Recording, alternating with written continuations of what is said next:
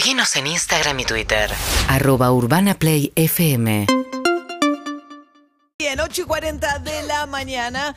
Decíamos que hoy va a estar marcado por el anuncio de Sergio Massa de un canje de la deuda, que si bien no se anunció todavía, como No. se conocen algunas de las condiciones en las que se va a hacer, ya generó polémica, ya generó un comunicado Juntos por el Cambio diciendo que es una irresponsabilidad de parte del ministro. Martín Repe, eh, Rapetti es economista y dirige la consultora Equilibra. ¿Qué tal? Equilibria, perdón. ¿Qué tal, Martín? Buen día. Hola María, ¿cómo te va? Es equilibra nomás. Ah, Equilibra. está- estaba bien el. Ok. ¿Cómo va? Bien, ¿vos? Bien, bien. A ver, e- es difícil para los que no somos economistas, pero sobre todo los que no entendemos de finanzas y deuda, tratar de entender esta discusión, francamente, porque es cuestión de a quién le crees. Eh, uno dice que es una bola de nieve imposible la que está generando el gobierno con la deuda en pesos y el gobierno dice que los irresponsables son los eh, lo- la oposición. Sí, eh, primero diría que la deuda es, es deuda en pesos, en dólares, en yen, en, en euros, o sea, hay que mirarla como, un todo. Eh, si uno la mira como un todo, eh, estos son, son datos, son, son números que se pueden eh, calcular. Obviamente hay, hay un- una nota al pie, digamos. Hay obviamente una, un, una- un conjunto de, de tecnicismos respecto a cómo se puede calcular y obviamente también cuando uno eh, calcula esos números eh, los puede calcular de diferentes maneras, ¿no? Lo concreto es que hoy Argentina tiene unos 400 mil millones de dólares de deuda total. 400 mil millones de dólares. Sí. Una parte muy relevante de eso, eh, es unos 140 mil, son, eh, los, los tiene con el propio Estado, o sea, deuda que está adentro del sector público, ya sea que lo tiene Sí. el Fondo de Garantía del ANSES, lo tiene, otro tanto lo tiene el Banco Central, otro tanto lo tienen, eh, lo tienen este, organismos públicos descent- descentralizados, o sea que... A ver, Martín, no sé- perdóname, como es un tema complejo y se escucha un poco mal, eh, ¿vos tenés alguna capacidad de mejorar esta comunicación? Eh, Decime si ahí me escuchas ah, mejor. sí, es otra cosa, otra Bueno, cosa. Entonces, las- dale, eh, perdona. 400 mil millones de dólares es la deuda total. Eh, y el tema de la deuda en pesos, ¿qué pasa? No, déjame decirte algo más. Entonces, sí, eh, hay una parte importante, significativa, de, esa deuda que está en manos del propio sector público, con lo cual, si vos neteás esa parte, el total, el- la, la deuda que llamamos neta, neta de lo que, se- de lo que tiene el propio sector público, que es con solamente con acreedores o privados o organismos internacionales, ¿no?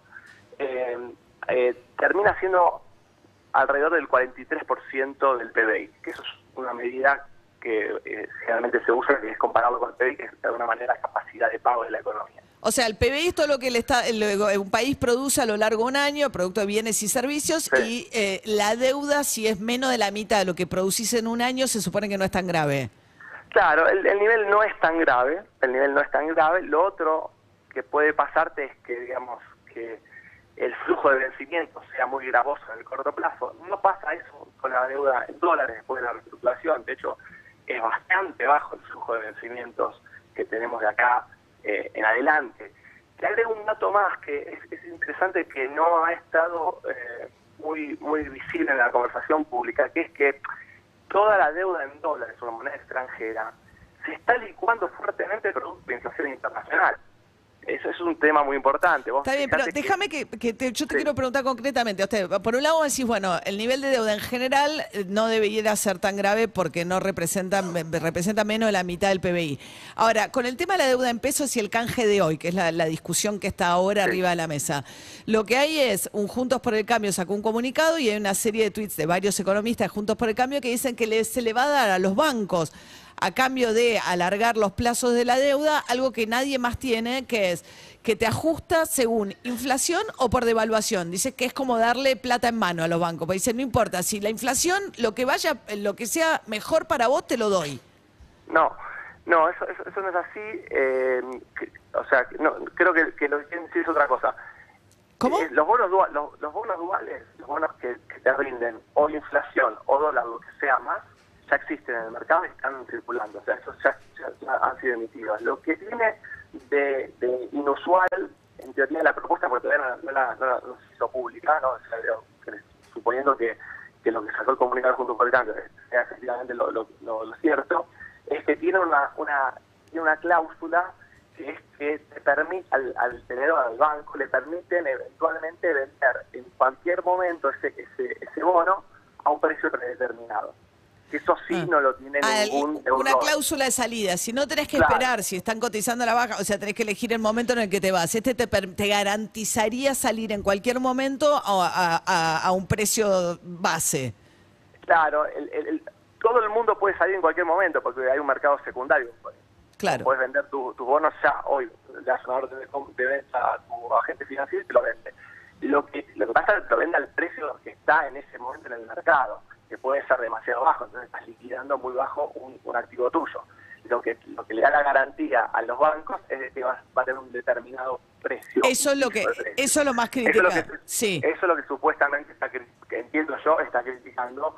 eh, Las dos cosas, supuestamente, pero bueno, y, des- y eso sí sería novedoso. Eso sería novedoso, pero bueno, también acá hay un tema que hay que tener en cuenta.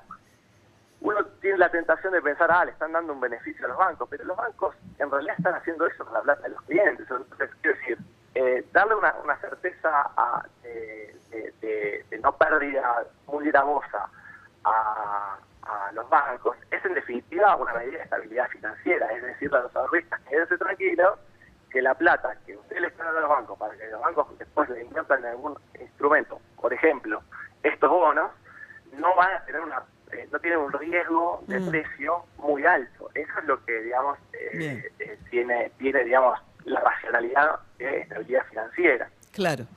Bien, Martín Rapetti, economista y director ejecutivo de la consultora Equilibra. Vamos a ver entonces cuáles son los anuncios de hoy. Gracias, Martín. Un beso, María, que estés bien. Gracias, igualmente. Bueno, es curioso porque acá está bien, los bancos es su Sí. propio interés, pero aparecen los bancos del lado de frente de todos siendo criticados por el PRO, ¿no? Y, la oposición. Claro, ADEVA, que es la Asociación de, de Bancos Extranjeros, básicamente, siempre estuvo más cercana, los directivos de ADEVA siempre estuvieron más cercanos al PRO, a Juntos por el Cambio. Digo, forman parte de eh, asociaciones donde los comunicados en general apuntan, están más cercanos a esto. Ahora, de repente dicen, bueno, esto me sirve, yo voy acá. Y están, es como una ruptura. Porque el PRO en época, en época de campaña muchas veces pide este, algún gesto de amor. ¿Esto qué significa? Que dejes de hacer algo que te conviene por hacer algo que supuestamente en el futuro te, te va a hacer mejor. Bueno, pero eso sí, bueno, hay que ver. Bueno, Bueno. porque en el corto plazo lo que hace es aliviar los vencimientos Claro. fuertes que había en abril y en junio. Lo que está diciendo la oposición es lo que me estás haciendo es pateás para adelante y me- en todo caso al próximo gobierno le va a tocar todo eso. Obvio. Seguinos en Instagram y Twitter. arroba urbanaplayfm